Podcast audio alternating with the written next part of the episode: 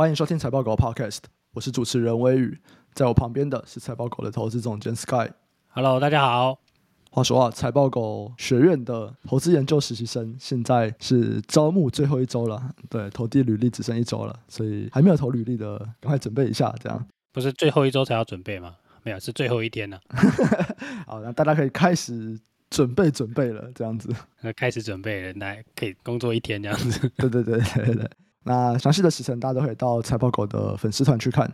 那我们会讲说，我们应该是下周五就是履历截止，然后我们其实从下一周开始就会陆陆续续的发一些面试通知，这样子。好，那来进到今天我们要聊的主题。其实今天我们算是把整个所有产业做一个小小的会诊。那我们就来看非电子跟电子的部分。如果来讲非电子啊，现在其实已经到了这个年终消费季嘛，在台湾跟中国有这个双十一。在美国、欧美有黑色星期五，反正就是年终的消费季。而今年算是一个蛮特别的一年嘛，因为我们其实从过去半年，我们就在讲说，这个库存非常的多，不管是电子还是非电子的库存都非常多。好，大家都在想办法去降价清库存，所以更多的折扣、更早的折扣，然后折扣季也变多了。所以其实，在现在我们还是可以看到，零售很像还是有目前这个现象，就是大家还是在降库存，然后整个需求也还是没有很好。可是观光服务业在国外正在成长，我们可以看到几个数据嘛，比方说像餐饮业，哎，星巴克其实现在还是表现不错，它第四季北美地区的同店营收年增十一趴，然后他说明年呢，我全球的同店营收年增大概也是七到九趴。那饭店业不管像希尔顿啊，像万豪啊。其实目前看起来，他们都是说消费者正在转向这个体验服务的支出。其实这个东西跟我们之前讲有点像。之前其实也有蛮多的像零售通路巨头 Walmart，他们其实有提到消费者的支出正在从商品转向服务。简单来说就是各种体验消费有没有？然后这种东西就是目前看起来都还不错。观光业这边我我比较不知道，就是这边 Sky 有没有什么其他除了饭店跟餐饮以外，其他的观光的一些数据？其他的观光的数据哦，我数据的话就是要怎么讲？因为观光业其实蛮复杂，嗯、对啊，反正这个我记得 Airbnb 他会公布那个叫什么订房哦。哦，对，Airbnb 会讲。对啊，我记得他应该之前很早之前就说已经在回复了嘛。嗯，那比较有趣的是说，哎，这跟零售有关系哦，就是那个 CNBC 有个报道，嗯，他说美国人啊，因为那个美国人大家可能去观光了嘛，对不对？因为现在机票很贵嘛。嗯，对，大家看 CPI 也知道，每个月的 CPI 都超乎预期啊。交通费上涨有一个很重要原因就是机票嘛，对啊，那大家都出国了，那这个出国了以后，其实对国内的消费或者是说对这个商品的消费是有影响的啦。嗯，对，那这个 CNBC 就有一个报道，就是说，哎，人们把钱拿去旅游了，嘿嘿，对 对，大家拿钱去 happy 了，去观光了，所以这个相比之下，大家会买比较少的商品啊，所以这个也影响到了这个整个零售产业嘛。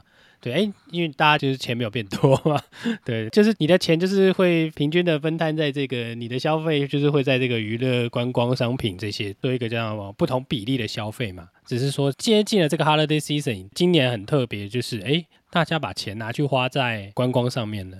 可是这个跟我们之前提到那个台湾这个解除国境嘛，嗯，觉得应该就是美国就是先行表演给你看。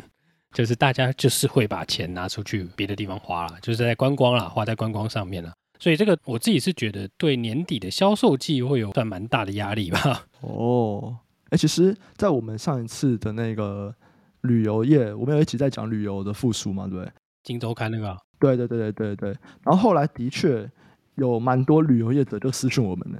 啊，真的吗？哦，对对对对。那我来找一篇。那他说什么？他说我们已经爆赚了。请大家买爆我们的 的那个股票，这样子。等一下，而且他主要是说，因为他是某一间旅行社的人啊，然后他就有说他们其实会去参加什么旅展什么的嘛。他是说，其实九月到十一月本来就是这种会展的旺季，然后商务旅行它是差不多的，所以它其实商务旅行一直以来都是有一定的量。那主要开放后啊，大家主打的是个人的旅游嘛。他说，目前的台湾出团数还是跟疫情前差很多诶、他说：“像雄狮，雄狮算是台湾的旅行社里面，在最近团票卖比较好的。那他是说，因为他们之前有偷跑，我不确定这个偷跑是什么啦。因为我大概有知道说，在台湾还没有解这个禁团令之前，好像就有一些旅行社他们有就提前做一些事情这样。他说雄狮有偷跑，所以雄狮目前算是比较好。可整体来说，其实都还是没有疫情前来的那么多。他说主要的原因啊，可能是因为就是机票啊跟当地的费用其实都涨蛮多。他说像法国大概涨四成，那其他国家大概也也都涨了一两成。所以其实，在现在他是觉得呃个人旅游出团以台湾来说还没有到很多。可是我们可以看到，以数据来说啊，国外看起来都已经算是还不错了嘛，就不是台湾人过去，那那不知道就哪一国人，可是欧美的人就是互相来来去去这样子。对啊，这很合理吧？就是你会逐步追上疫情前嘛？嗯，对啊，就是已经要往疫情前去了，就是很高几率的会慢慢的回复嘛。嗯，所以现在就是一个开端嘛。现在观察起来当然会比二零一九年低很多嘛，但是你现在往后它就是可能会逐季逐季的慢慢的成长嘛。譬如说今年的寒假可能就蛮多人想要出去的。或是明年的暑假，像这种时间嘛。嗯，好，那接下来如果我们去看一些零售相关的数据，如果是货柜指数，诶，这个已经是连续二十周的下跌了，而且十一月的跌幅居然还扩大，现在大概是到了二零二零十一月首周啊，其实还是比疫情前高啦，可是就是连续二十周下跌，然后这个跌幅目前也还没有收敛的感觉，可以看出来说，在整个货运上面的需求的确是蛮低的。可是尽管蛮低，我们一直在讲嘛，就是今年看起来零售不太好。但是如果我们在讲年中的这个景气到底怎么样，销售额到底怎么样，就是不好，它还是成长的，只是它的成长率就比较低嘛。如果我们去看全美的零售联合会，它预估啊，就是今年年中的销售成长大概是六到八趴，那去年是十三点五，前年是九点三，所以我们会说，哎，今年的年中可能整个零售不好，但它还是有成长，就只是增长的比较少。如果你说六到八趴，其实换算去那些物价上涨跟通膨，很像真的是没有比较多了。对啊，通膨都八趴了，成长六到八趴，就是量啦，量有可能是下滑的啦。对对对对，对啊，所以就我觉得这个零售衰退、那个观光成长，这个是可以连结的，你知道吗？嗯，那这个东西又跟航运又有关系，嗯，所以这是为什么航运的指数我们之前有提过嘛，就是你终端这些沃尔玛啊、Target 嘛，对不对？大家都在去库存。它到底要怎么拉货啊？你航运要怎么样起来？嗯，对，它根本就不拉啊。我重点就是，我觉得就是要把把我手上有的东西卖掉。对啊，我现在就是想办法降库存嘛。那零售开始降库存以后，后来就开始电子降库存了。对，不仅仅电子产品啊，因为非电子产品、电子产品都要卖嘛，卖掉嘛。衣服、鞋子也都是嘛。对啊，因因为我们录了今天刚好那个应该是昨天晚上吧，Adidas 有那个财报嘛。嗯，哎，炸裂了，这就是炸裂。其实我觉得。在这一波里面，Adidas 的确是比较。如果去看过去一两季，Adidas 他们的这个电话会议，我觉得他们讲的就是比较不那么悲观。因为如果大家再去看 Nike，我觉得 Nike 讲的非常明确。Nike 就告诉你，他海上存货一大堆啊，根本没办法管理啊。对，Nike 都直接告诉你说，哎，我现在东西真的卖不完，然后我不做就是新潮的衣服了。我现在我如果还生产，因为他们还是生产，现在是有持续在做。可他说：“我现在持续生产的，或者我最新一季的衣服，我全部都要做畅销款，就是那种没有季节性风格很重的，或者是这种怎么说，就会就是有那种比较时尚的衣服，它有那种季节性的问题吗？对啊，对啊，你就是那种啊，比如说鞋子，它什么 Air Force One，对不对？对不对？Always 可以卖的白色的或黑色的，那不要出一些奇奇怪怪的颜色，他就是出这种，他就是这个策略嘛，表示他害怕了。对，他就说我就是卖不完。”然后，可是我还是会生产。那我生产的，我就是只生产基本款。然后我最新一季我还是要有新产品，可是我的配色就会比较保守，我就不要太大胆在追逐潮流的的这种风格。那 Nike，我觉得他上一季，如果我们去看他们前两季讲的啦，你看他们讲这些东西，你就知道说，哇，Nike 是真的很紧张。但如果我们再去看 Adidas 讲，就觉得，哎，Adidas 很像没有那么紧张。就他也说。现在库存是比较多，可是他就没有那么紧张，说：“哎、欸，我们很多策略要做怎么样的调整？”这样子。对啊，所以所以、嗯、这次就爆了。哎、欸，可是之前有几个迹象，哎，其实其实这季应该是闪得过了。我觉得他不是有跟一个那个饶舌歌手联名吗？Easy 啊，哦，对，因为他不是跟他解约吗？所以你可以，其实这一季会打是，你那个时候就要想到，哦，看有可能会打，有可能会把那个存货一次打消。而且像那个 Gap 应该也会，因为 Gap 也有跟他联名。嗯嗯。哦哦，这个说不定会哦会炸裂哦。对哦，这个 Gap 应该还没出来哦。对啊，因因为他那次他不是一个什么风波吗？是什么？哎，我查一下，我有点忘记了，是是好像是种族歧视之类的吧？对不对？对对，所以大家就纷纷的跟他解除联名嘛。可是他之前不是跟 Adidas 出那个鞋子，相当的潮，卖爆了。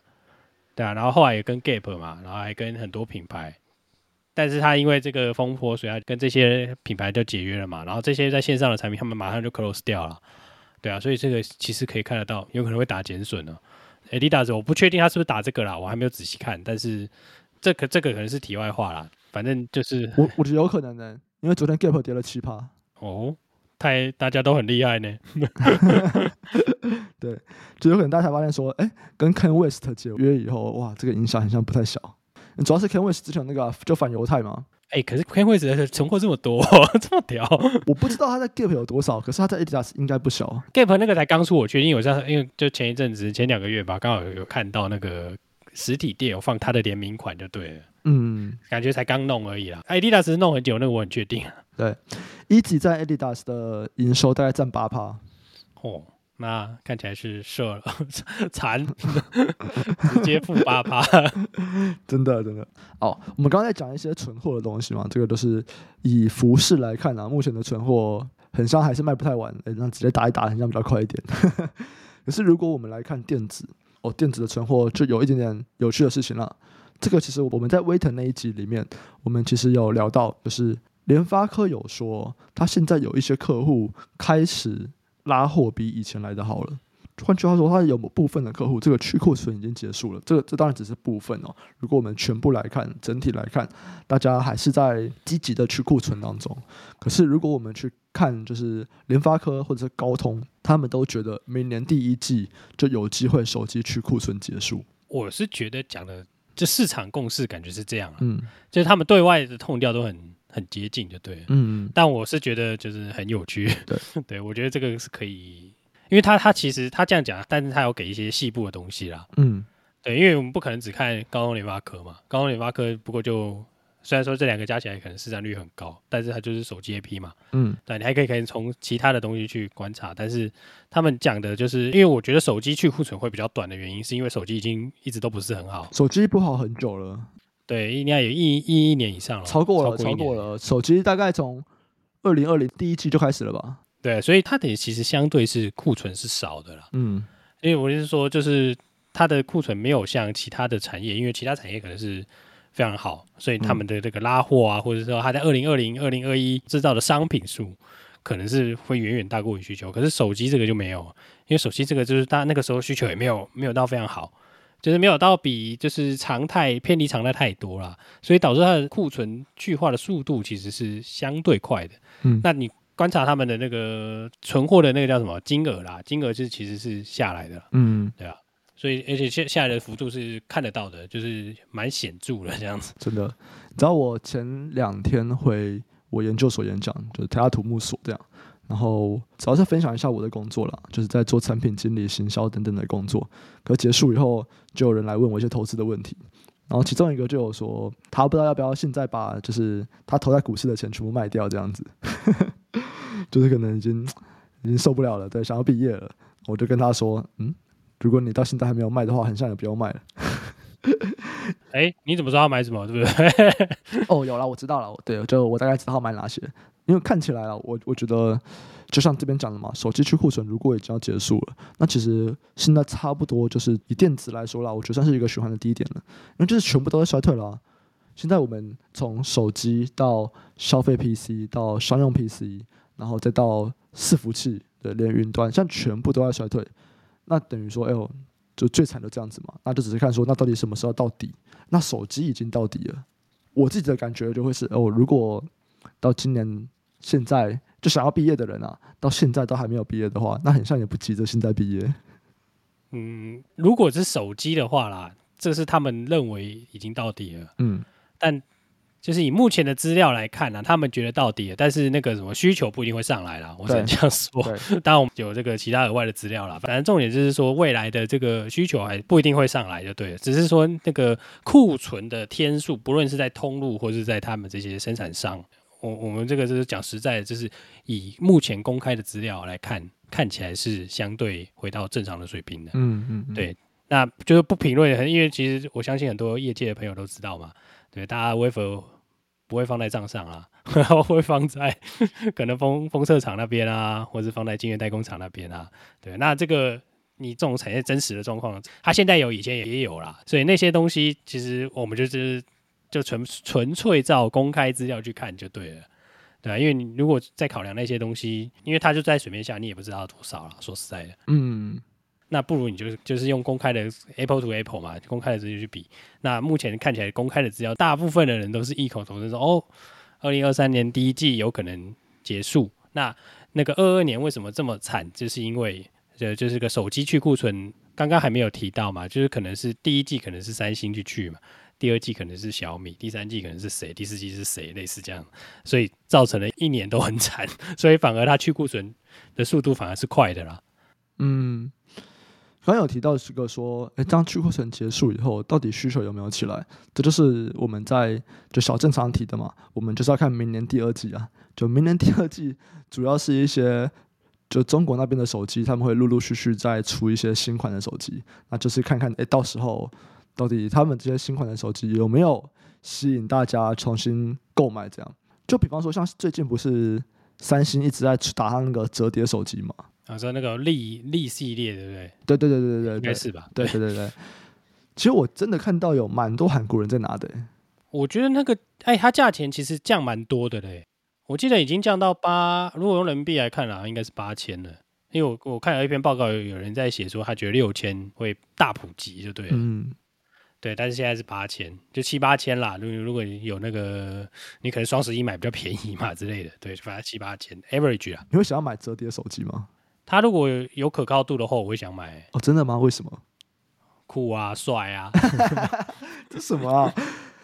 就如果去，我们不要讲智慧型手机哦，我们就讲比较在 iPhone 之前的那种，什么 Nokia 啊、Sony Ericsson 啊、Motorola 那个时候，其实那个时候也有一度是。很多人用折叠手机，可是如果你说那个是 foldable foldable 那个 phone 嘛，对不对？那个就是 Motorola 出第一支折叠机，那个叫什么？我还记得名字。那个时候我蛮蛮小的，对对对，掌中心转了，我还记得。啊，这个讲出来，只觉得大家都有那种年代感。可是你要说回去看我那个时期啊，因为那个时期就是像你说的嘛，我也忘记是不是摩托罗拉出第一支，应该是哦，应该是他那一支特别有名就对了。他那个一炮而红啊，对，然后其实后来陆陆续续其他厂商也都有出折叠手机嘛，可是它在主流的这个比例时间很少哎，是不是很少？我不记得，我只知道日本人好像蛮喜欢，呃，对，他们觉得很少，日本人他真的很爱折叠手机啊，对，就是那个就是久远以前的记忆啦。但是你说现在折叠手机，我觉得好处就是荧幕比较大啦，说实在，但它很厚哎，你放口袋很鼓一包啊，没有啊，就它越来越薄，越做越薄啊。我看三星那只还是蛮厚的啊。对啊，所以就看你技术进步嘛，嗯，价格会下降嘛，然后那个厚度会变薄嘛，对，就是这样子。哦，我们来看一下中国啦，中国最近那个红米有一只手机，我觉得蛮酷的，它好像是说几十分钟就可以充饱电的样子，知道吗？哦，就是他们的那个创新好像都是走在这个叫是什么超级快充，或者是那个超级镜头。诶，它好像是真的超快的那种诶，等下我要上要来查一下。好像用他们的说法就是黑科技啊，我这个又有什么充电黑科技之类的哦。我想说这个红米 Note 十二，它号称啊，手机充满电只要九分钟，这么快，那么厉害？哎、欸，很屌哎、欸。对啊，它这个是两百一十瓦快充，这样。两百一十瓦是怎么回事？我不知道这个使用有什么限制了，对。然后有些中国网站他们去实测，他们充实测充大概是花十分钟十秒这样，哎，不过都很厉害，你就是充饱电就大概十分钟左右，哎，听起来不错啦，但是感觉很容易烧起来，不知道为什么，这功率好像有点太大，对，就不知道在实际使用上面有什么限制。两百瓦比那个哎，应该比笔电。笔电的那个还高吧，大大很多哎、欸，比笔电高啊。对啊，你现在 MacBook Pro 好像是九十瓦。对啊，我想说这个是要怎样？要充显卡对不对？啊，两百瓦功率真的很高哎、欸，所以其实有点怕啦，真的使用上面可能有点怕。那他们就是要用到一些，就我们之前在聊第三代半导体嘛，要用一些到氮化镓这些些东西，来让它可以比较稳定，这样不要爆炸。不知道，我我我只是觉得有点害怕，那瓦数太高，对。我觉得是因为挂了红米。如果今天是 Apple 告诉你十分钟充饱电，你就会觉得哇，真香。我还是不会买，好不好？是 真的吗？不是那个瓦数真的太高了啦，那真的很容易烧坏。根据我这个不合理的这个自己感觉啦，嗯，对啊，因为我觉得那种东西，哎，那个什么都买一样，那个跟那跟电池一样嘛，中间那个隔离膜坏掉了，对不对？你要二十一下就烧起来了，对不对？哎，等一下我看一下哦，我们还有什么要讲的？是不是这边是不是差不多了？对啊，就差不多，其实就是就是那个啊，其实手机看起来，就电子这边啊，主要就是手机看起来会快去库存啊，对啊，TV 看起来也是有一点迹象啊。哦。对啊，真的吗？TV 这边怎么说？我们一直在讲手机啊、电脑啊、伺服器。哎，我一直没有把电视加进来，因为电视其实去很久了，电视去库存其实是四季了吧，四五季了。哦，对啊，就你看 LCD 面板的报价，其实就贴在地上了啦，对吧、啊？它也没有再跌了啦，嗯、对，就是没有再大跌，然后甚至有一些涨价成功啊，就是小涨价啦。它这个涨价成功不是大家想说盖的什么会赚钱什么的，不是呢，它是那个偏离现金成本太多了，亏爆了，把它拉回来，这样子，把它拉回那个现金成本附近。它本来是每卖一台就赔一台，对，它每卖一个萤幕，它就赔爆了。它对它这是只能 cover 它的那个叫变动成本多一些，对，对那对就是很惨，对，它只是，可是现在第四季有一些好的消息是说，哎、欸，有一些厂商的库存清的差不多，他们开始拉货了。对，所以，嗯，呃，让这些 LCD 厂可以拉一些，就是价格起来嘛，对啊，但这不代表这个这个 LCD 或者什么 TV 的这些，就是已经什么，就是底部已经到了，这只是早期的迹象，还需要持续去关。因为 NTK 有提到啦，他们觉得 TV 可能差不多了之类的。嗯嗯嗯，了解。好啊，那我们今天大概就聊到这边，反正就是帮大家整理一下，不管是像非电子或者电子这边看到的产业的东西，然后。主要还是跟过去我们讲的内容，目前看起来还是在持续朝这个趋势延伸嘛，就是在零售这边还是在持续在降库存，可是，在电子这边，手机看起来有一点不一样。然后刚刚 Sky 有补充说，看一下电视面板这边也有一点点不一样。那我觉得这些东西都是可以期待的啦，这应该都是明年的重点了。对啊，因为从细小的地方开始转折就是这样嘛，从小小的地方转变开始，对啊，大家要开始观察这样子，嗯、对。那最后我们来看一下我们的 Podcast 留言，就有一个是在水冷的业者，他有私讯我们说可以跟我们聊一聊。哎，好啊，欢迎你私讯一下。那私讯的话都私讯我们的财报狗 IG 好了，因为 Facebook 那边我们有一些聊天机器人，那那个每个礼拜都有几百则留言，所以其实划不太到。你可以私讯我们的 Instagram，那我都会看。这样你可以私讯我们，然后我们来看一下说，说有没有什么东西可以分享给大家。最后也预告一下，我们十二月会有一个新的计划，就是。听众投资大宅问，这个应该是一个暂定的名称吧。反正就是有任何的相关问题，都欢迎投稿到我们节目资讯栏底下的 Google 表单。那我们会制作一些节目来回复大家的问题，就是做一集完整的 Q&A 啊。然后最后，如果任何的业务合作需求，也欢迎联络我们的资讯栏下面的这个联络信箱。感谢大家收听，我们下次再见，拜拜，拜拜。